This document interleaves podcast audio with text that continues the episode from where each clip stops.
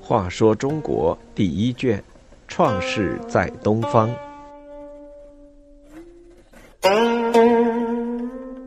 十丑妃魔母。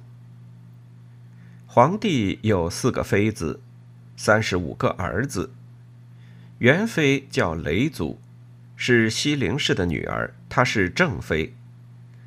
次妃叫女杰，是方雷氏的女儿。三妃是同于氏的女儿。四妃叫魔母，其地位在上面三妃之下。元妃雷祖生子名昌邑，居于若水。昌邑娶蜀山氏女，叫昌蒲，生高阳。高阳品德高尚，又有才能。皇帝去世后，就由高阳继承部落联盟首领，号帝颛顼。雷祖生性勤劳，因为他开始养蚕，故又称先蚕，被后世祭祀供奉。雷祖好远游。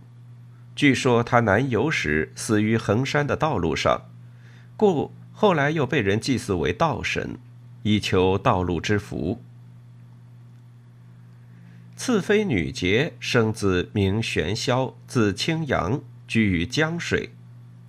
据说黄帝时有大星如虹，下落到一块光亮的水中陆地，女杰梦接流星，心中有所激动而生玄霄。后来，玄霄生子名皎吉，皎吉生子名高星，当了部落联盟的首领，称为帝库。三妃同于氏女生子名夷古，四妃魔母生子名苍灵。四个妃子所生的其他儿子的名字和世系都已经不太清楚了。在皇帝诸妃中。最特别的要算四妃魔母。据说她的形象极为丑陋，像锤子一样的额头，坍塌的鼻梁，形体粗壮，面色黝黑。但是他道德高尚，最为贤惠。当元妃雷祖陪皇帝周行天下，死于道路时，皇帝令魔母在那里监护。使百姓按时进行祭祀，就像人们喜爱各种不同食物一样，皇帝十分钟爱魔母，并不因为她的容貌丑陋而产生厌恶情绪。皇帝经常对人们说：“魔母也有美的地方，就是她的心地纯正，行为端庄，待人诚恳，没有邪念。她可以作为女子品行的楷模。”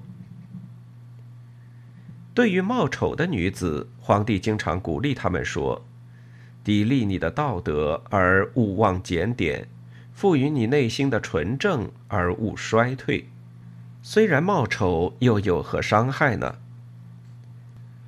皇帝喜欢面貌丑陋而道德高尚、举止贤惠的妃子嫫母，成了历史上男女恋爱的一则佳话。